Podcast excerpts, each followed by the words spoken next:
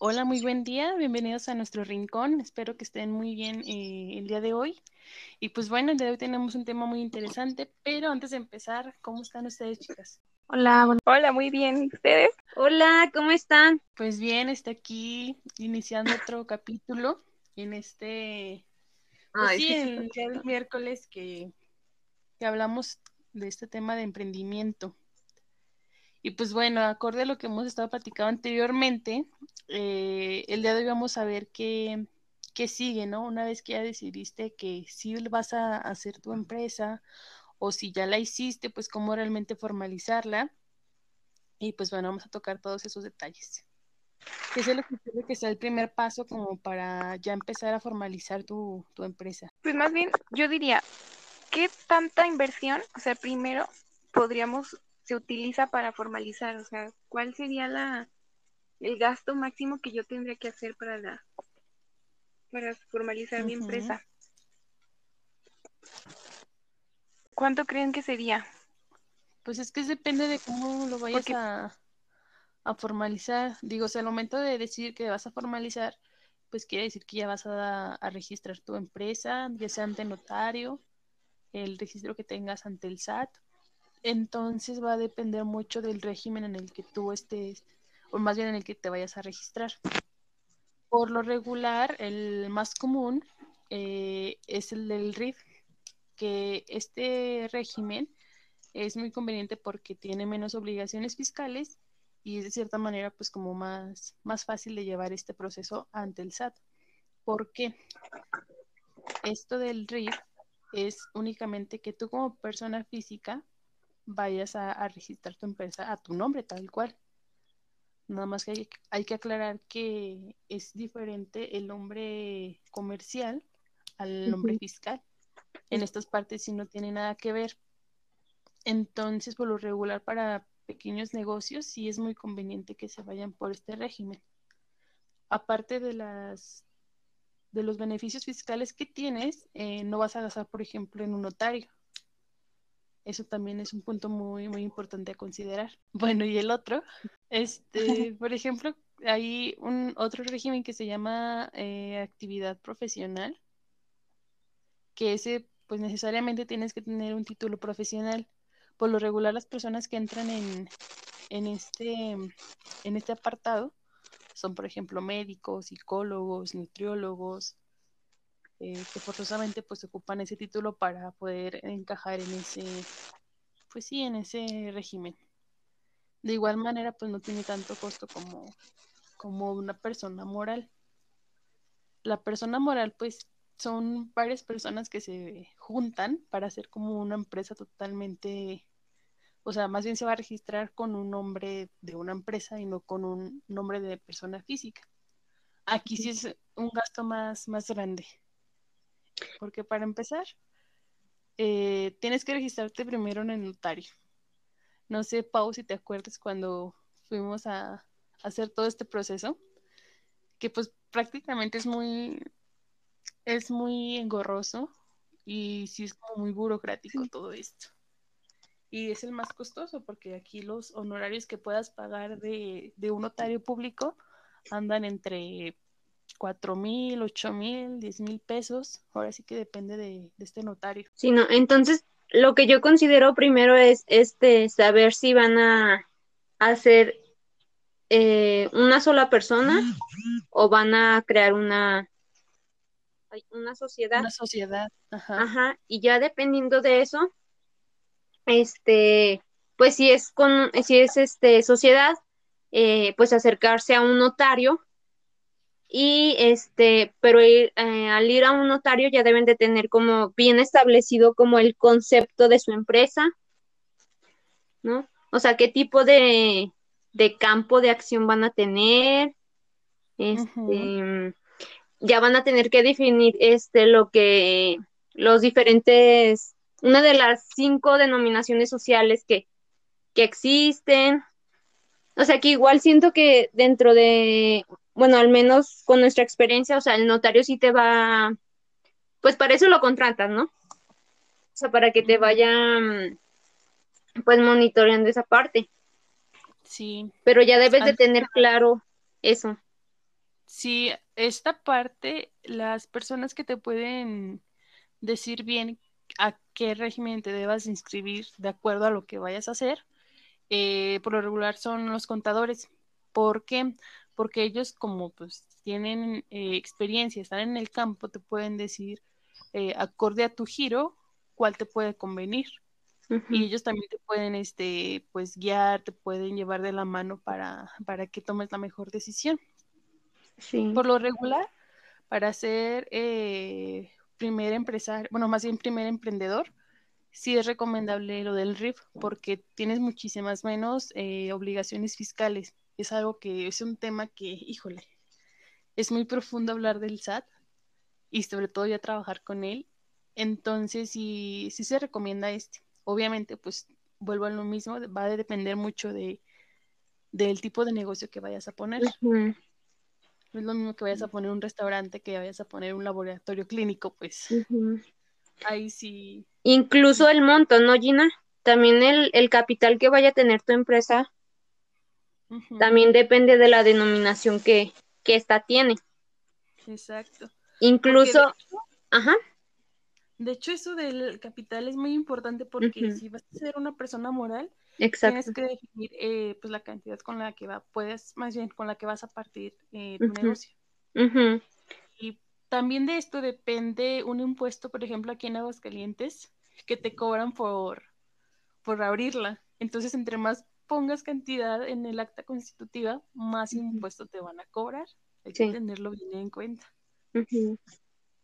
Sí, por ejemplo, justamente depende de si solamente eh, si la sociedad va, va, a incluir a personas físicas o si va a incluir, puede incluir personas físicas y personas morales y qué tipo de, mm, de responsabilidad tiene cada, cada una, si es limitada, si es ilimitada. Entonces, sí está como, pues, amplio ese, ese tema también de elegir las, eh, la denominación social. Y sobre todo, por ejemplo, también para, para que veas si tu empresa no, no está registrada o haya un nombre muy parecido el cual te pueda Exacto. rechazar esta, pues sí, este registro. Sí. cuando hagan este, este proceso sí es importante que se lleven de la mano con, con personas o despachos que se encarguen de, de esto. Sí. Entonces, como quien dice, lo primero es este, pues tener bien en claro el concepto de tu empresa, lo que es, o sea, como delimitar bien a lo que se va a dedicar. Y pues eh, con eso te va a llevar a, a crear eh, tu empresa a través de un acta constitutiva, ¿no? Que el acta constitutiva, como quien dice, este, para las personas físicas sería como tu acta de nacimiento, que es el que da vida a la empresa, ¿no? Donde llevan todos tus los datos generales de esta. Sí, por lo regular es eso más en la persona moral. En ah, la sí. persona física. En la sociedad. Ajá. En la física nada más te registras en el SAT, eliges la actividad profesional, ajá. y ya, es todo. Pero por ejemplo en la persona moral sí es más complicado por, por esta parte del acta constitutiva que la tienes que hacer con el notario y eh, por el registro en el SAT, porque también ahí es, pues sí es muchísimo más, no complicado, pero es que sí es mucho trámite. Entonces, es nada más cuidar esa partecita, que elijas bien a qué régimen te vas a, a incorporar y una vez que tengas eso ya definido, pues trabajar con base en ello. Entonces aquí sí es sumamente importante que se que contraten un despacho, que contraten a, una persona que sepa del tema y que los lleve de la mano. Porque ya una vez estando dentro del SAT, ya tienes que estar totalmente al día, y estar cuidando todas tus facturas, tus ingresos, bancos, todo ese rollo. Sí, como, como quien dice, ya le das aviso, aviso al SAT de que, de que, hey, aquí hay una empresa y, y este pues va a estar recibiendo ganancias y hay que aplicar este impuestos y todo eso, entonces tienes que estar en el tema del RIF, o sea, si yo me doy de alta como RIF, creo que te da más chance, ¿no? A, a presentar tus deducciones y todo eso, ¿no? Creo que sí te da chance en primer año. De hecho, sí. Eh, si no me equivoco, el RIF tiene como un límite de, ingresos para que puedas, ajá, de tiempo, ¿no? Pero por ejemplo, eh, en caso de ingresos, sí está limitadísimo. Y por eso yo les comentaba que este sí es muy buena opción para, para las personas que apenas van empezando. ¿Por qué? Porque no tienen tantos ingresos y las obligaciones son eh, mucho menores. Y por ejemplo, en cuestión ya de, de declaraciones, sí es menos engorroso.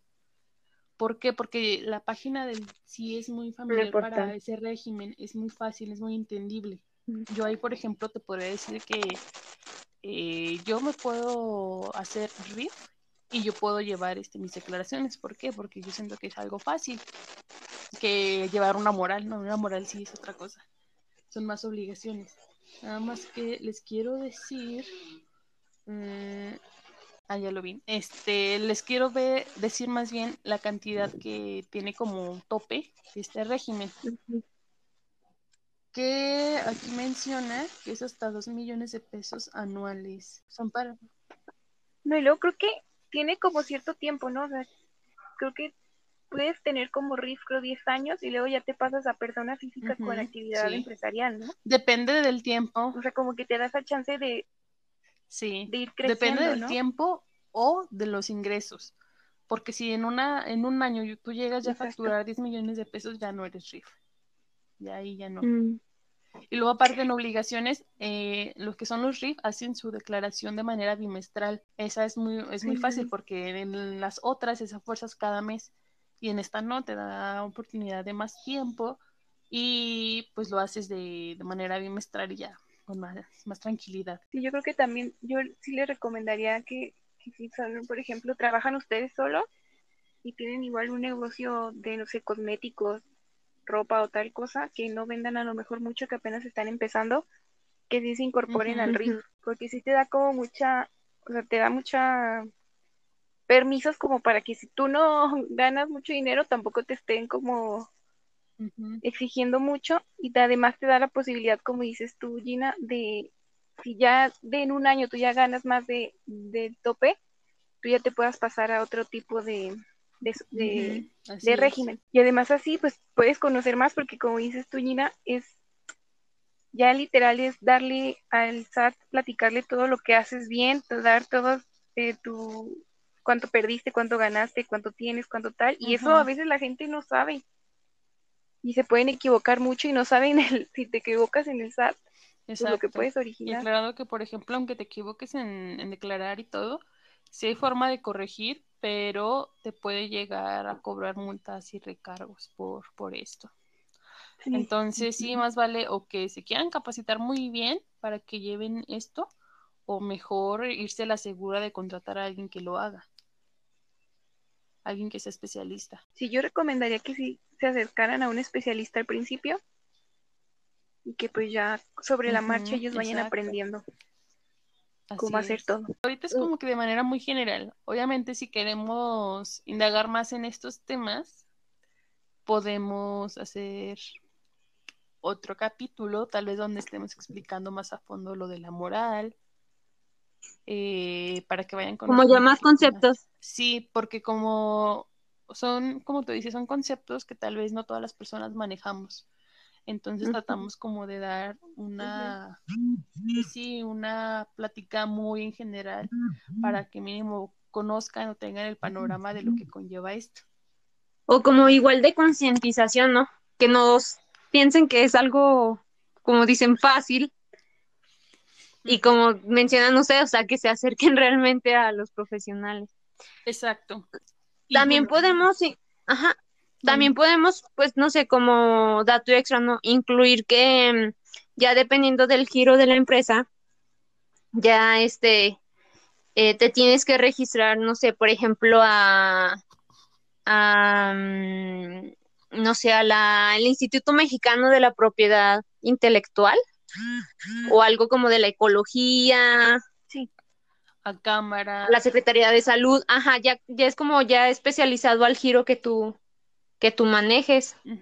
Oigan, y así como para decirles a la gente, qué beneficios Uy, tiene formalizarse. O sea, porque van a decir la gente, eh, yo tengo mi, mi, mi restaurante de gorditas y me va bien y yo hasta mejor no pago impuestos ni nada. ¿Para qué me beneficia formalizar? Pues para empezar- beneficios que, las desventajas de esto de la... Para empezar, los trabajadores, ¿no? Sí. Por el registro ante el IMSS. Pues sí, yo, yo empezaría que, por ejemplo, das confiabilidad a tus clientes. ¿Por qué?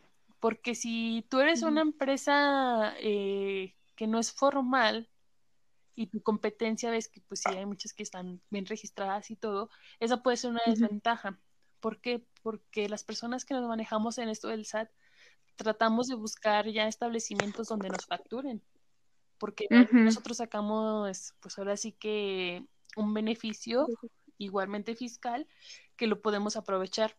Entonces también si yo voy a contratar, un, por ejemplo, yo empresa voy a contratar un despacho y ese despacho no está registrado, pues yo no tengo la confianza de realmente darle mi información para que pueda trabajarla. Ujú. O sea, yo ocupo realmente que, que tenga ese registro. Y ojo, depende de tu empresa, pero por ejemplo, si le vas a trabajar a otra, te piden una constancia del SAT donde acredita que estás al corriente con tus declaraciones y pagos.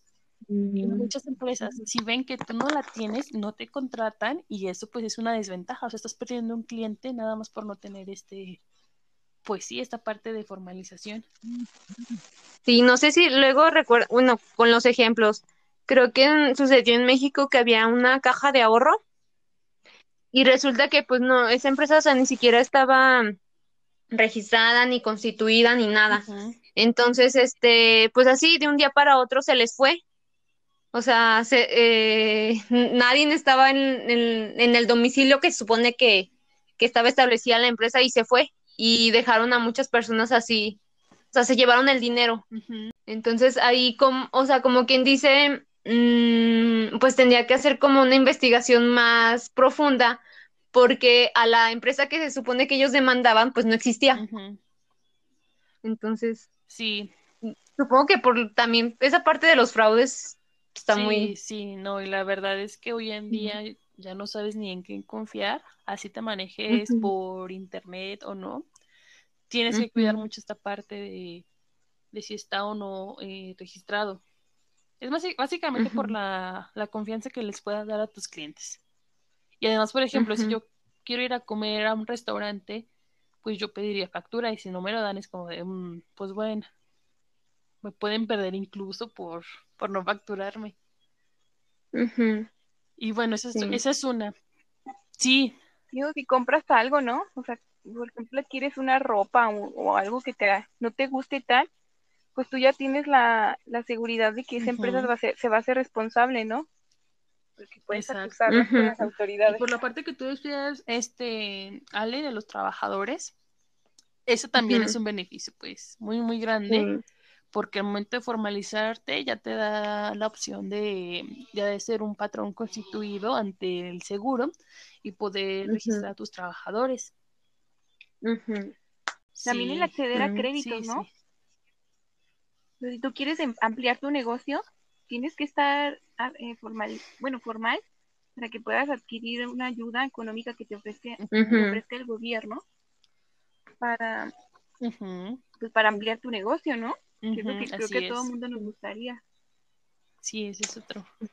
Bueno, eh, también eh, al momento de que tú ya te metes en toda esta onda de, del fisco, pues empiezas a aprovechar más tus gastos.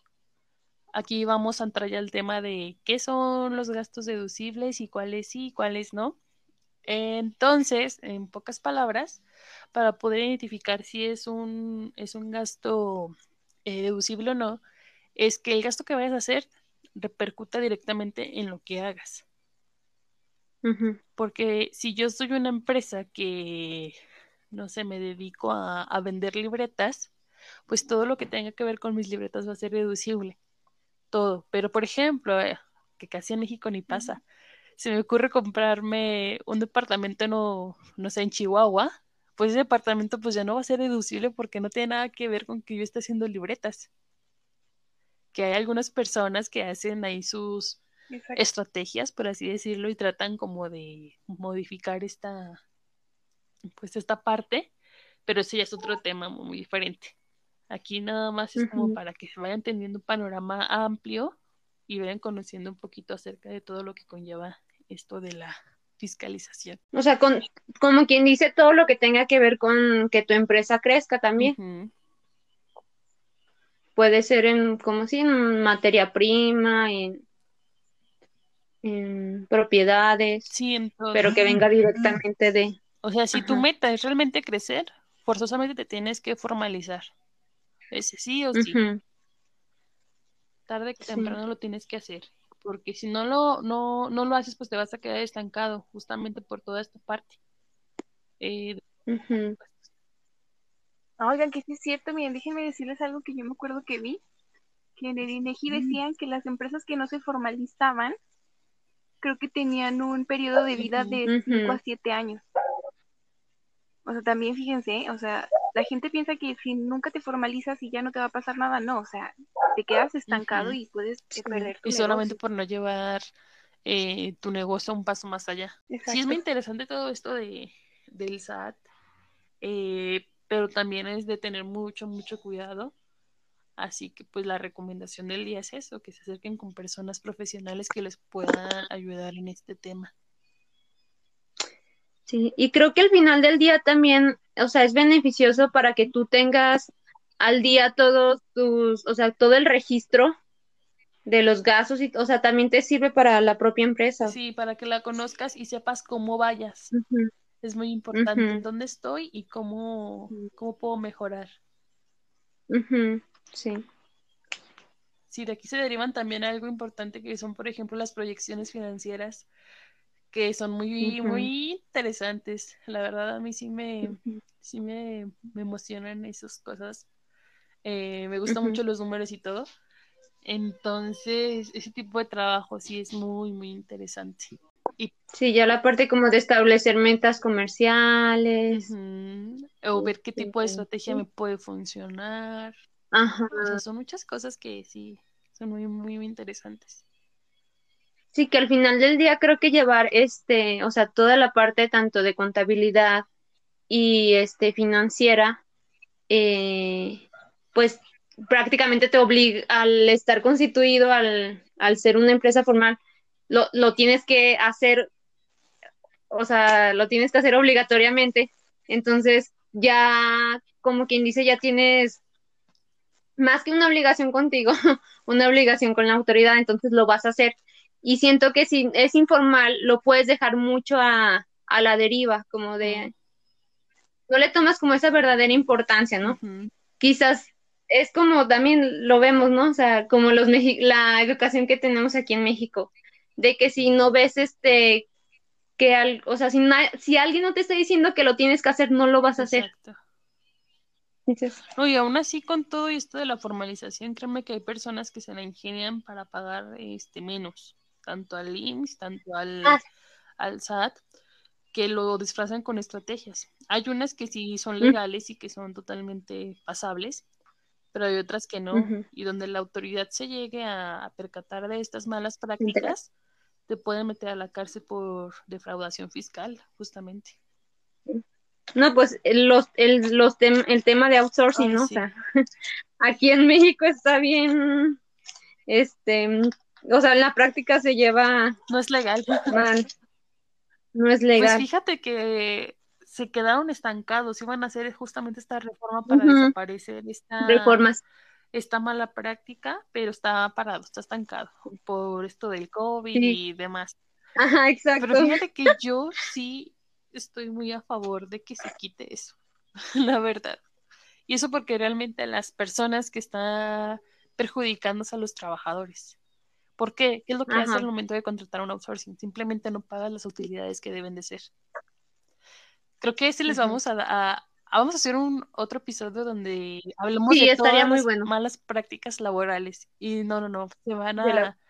O sea, son muchísimas, demasiadas. O sea, son de donde tú la quieras ver, a ver algo que se esté haciendo mal, pero se está haciendo. Sí. Sí, exacto. Sí, es que somos muy ingenu ingenuosos para aprovecharnos de. Exacto. Pero bueno, más adelante lo vamos a platicar porque hay mucha tela de dónde cortar con ese tema. Pero bueno, no sé si quieren agregar algo más con esto de la formalización. No, pues también yo los invito a que a que no este echen por saco roto eh, formalizar su empresa, que como ya lo vimos, pues le traen muchos beneficios. que no, que no le tengan miedo. Uh, eh, sabemos que, que sí hay que tomar la importancia, pero este hay que, hay que mm, eh, pues rodearnos de personas que, que sepan de este tema y a la larga va a ser muy provechoso para su empresa. Sí. Y recuerden siempre tener esta visión de crecer. De, de crecer. Así es. Sí, justamente creo que ese sería como el resumen del día, que justamente te rodees de las personas adecuadas para llevar este proceso a cabo. Totalmente cierto. Eh, bueno, esto sería todo por el episodio del día de hoy. Espero que les haya interesado mucho este tema, al igual que se hayan llevado un poquito de, información. Esperemos y que esto les resuelva algunas dudas o si tienen alguna otra nos las pueden hacer llegar por medio de nuestras redes sociales, que ahí también estamos muy al pendiente de todos sus mensajes. Así que pues nos vemos hasta la siguiente. Se la pasen muy bien. Adiós. Bye. Adiós, nos vemos a la próxima.